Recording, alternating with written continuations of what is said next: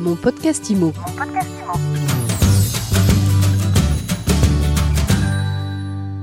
Bienvenue dans ce nouvel épisode de mon podcast IMO. Quels sont les grands enseignements de l'année 2021 Comment se dessine l'année immobilière 2022 On en parle tout de suite avec mon invité Jean-Marc Torolion. Bonjour. Bonjour Ariane. Jean-Marc, vous êtes président de la FNAIM. Vous venez de publier votre bilan de conjoncture 2021. Alors, qu'est-ce qu'il faut retenir en matière d'immobilier? Alors, il faut retenir d'abord 2021 comme étant une année record en termes de nombre de transactions.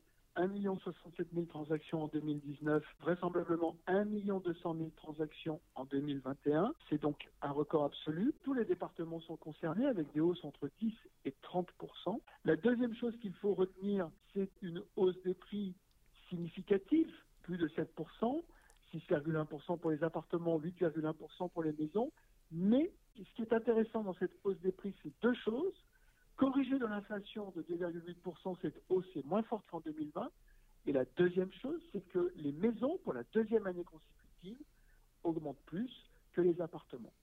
La troisième chose qu'il faut retenir, c'est l'impact du Covid dans l'expression du marché. Nous en avons fait la démonstration en regardant l'évolution des prix 18 mois avant le premier confinement et 18 mois après le, premier confinement, arrivé en novembre 2021 c'est flagrant que euh, pour, euh, par exemple, les maisons, nous avions une hausse de 6,1% sur les 18 mois qui ont précédé le début du premier confinement.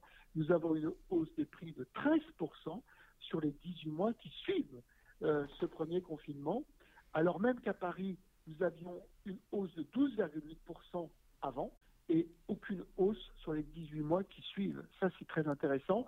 En revanche, là encore, la statistique est flagrante sur les 100 premières villes moyennes de France, sur les communes rurales, sur le reste des villes de la France. Partout, on constate que la hausse était beaucoup moins forte précédemment au premier confinement et qu'elle est plus du double dans les 18 mois qui suivent la fin du premier confinement. Le marché a parlé et il a parlé en faveur de la maison, il a parlé en faveur des territoires ruraux et des villes moyennes. Et ce que l'on comprend en creux, eh bien, c'est que le marché parisien, lui, a beaucoup moins la cote. Comment évoluent les prix, Jean-Marc? Paris, euh, une hausse des prix de 0,9%.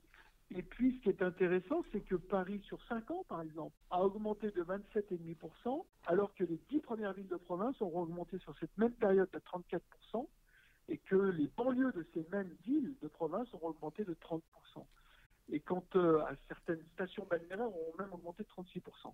Donc on voit bien que Paris marque le pas, en tout cas sur cette année 2021, et que euh, elle n'est plus le moteur, si je puis dire, d'un indicateur des prix. Euh, elle marque le pas nettement.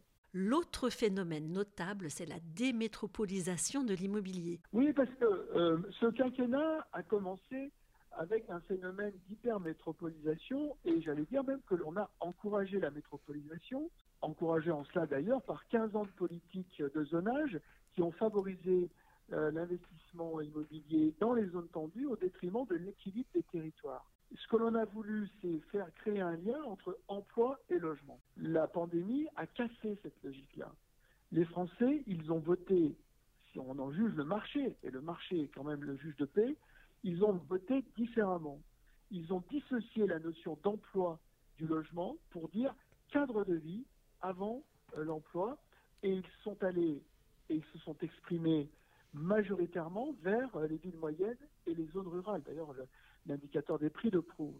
Ce quinquennat a commencé sur, euh, sur le, le thème et l'accentuation de la métropolisation et il finit avec une démétropolisation voulu par les Français. Alors dans ce contexte, comment est-ce que vous appréhendez l'année 2022 2022, ben, nous avons plusieurs caractéristiques au fond. Nous avons euh, une élection présidentielle pour la France, même si euh, on ne ressent pas un enjeu idéologique fort, on ne ressent pas une fracture politique sur le logement. En tout cas, euh, voilà, le grand soir d'un logement qui serait vécu différemment.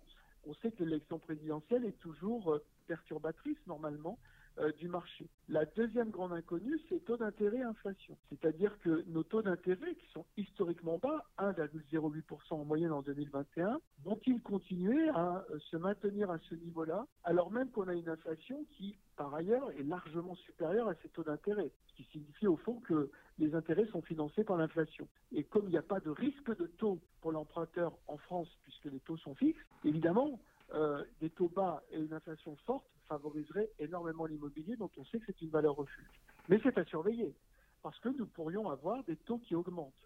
Or, nous avons mesuré l'effet taux par rapport au pouvoir d'achat des, ménages qui veulent euh, s'endetter euh, dans l'immobilier, et cet effet taux sur 7 ans leur a procuré 18% de pouvoir d'achat supplémentaire. Donc, c'est un levier qui, mérite toute notre attention. Quel va être également l'impact de la rénovation énergétique?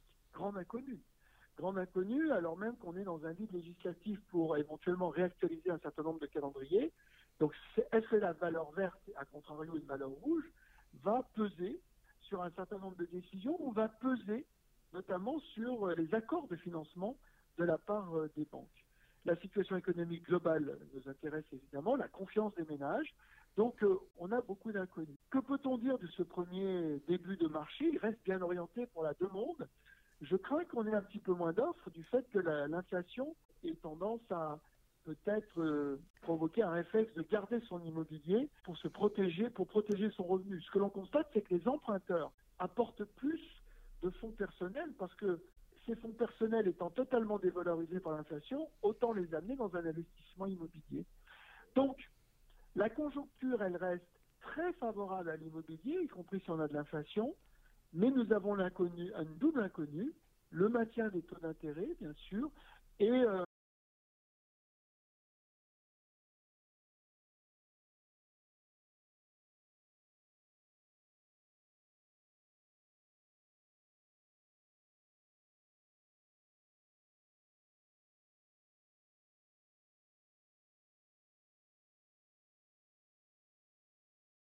l'appétence des banques pour financer les projets immobiliers malgré les, obligations de rénovation énergétique. Est-ce que vous redoutez un effondrement des prix pour les passoires thermiques? Pour l'instant, non, mais euh, euh, je pense qu'effectivement, en tout cas pour les logements G, si le calendrier n'est pas revu, il va y avoir un phénomène de désinvestissement. Et ce phénomène de désinvestissement pèsera sur la valeur de ces biens qui euh, ne sont pas en capacité ou ne seraient pas en capacité de produire euh, un revenu locatif qui est quand même une sécurité quand on veut les financer. Donc euh, oui, je crains un effet valeur verte sur les G. Merci beaucoup pour ce décryptage, Jean-Marc Drolion. Je rappelle que vous êtes président de l'AFNAIM. Mon podcast Mon podcast IMO.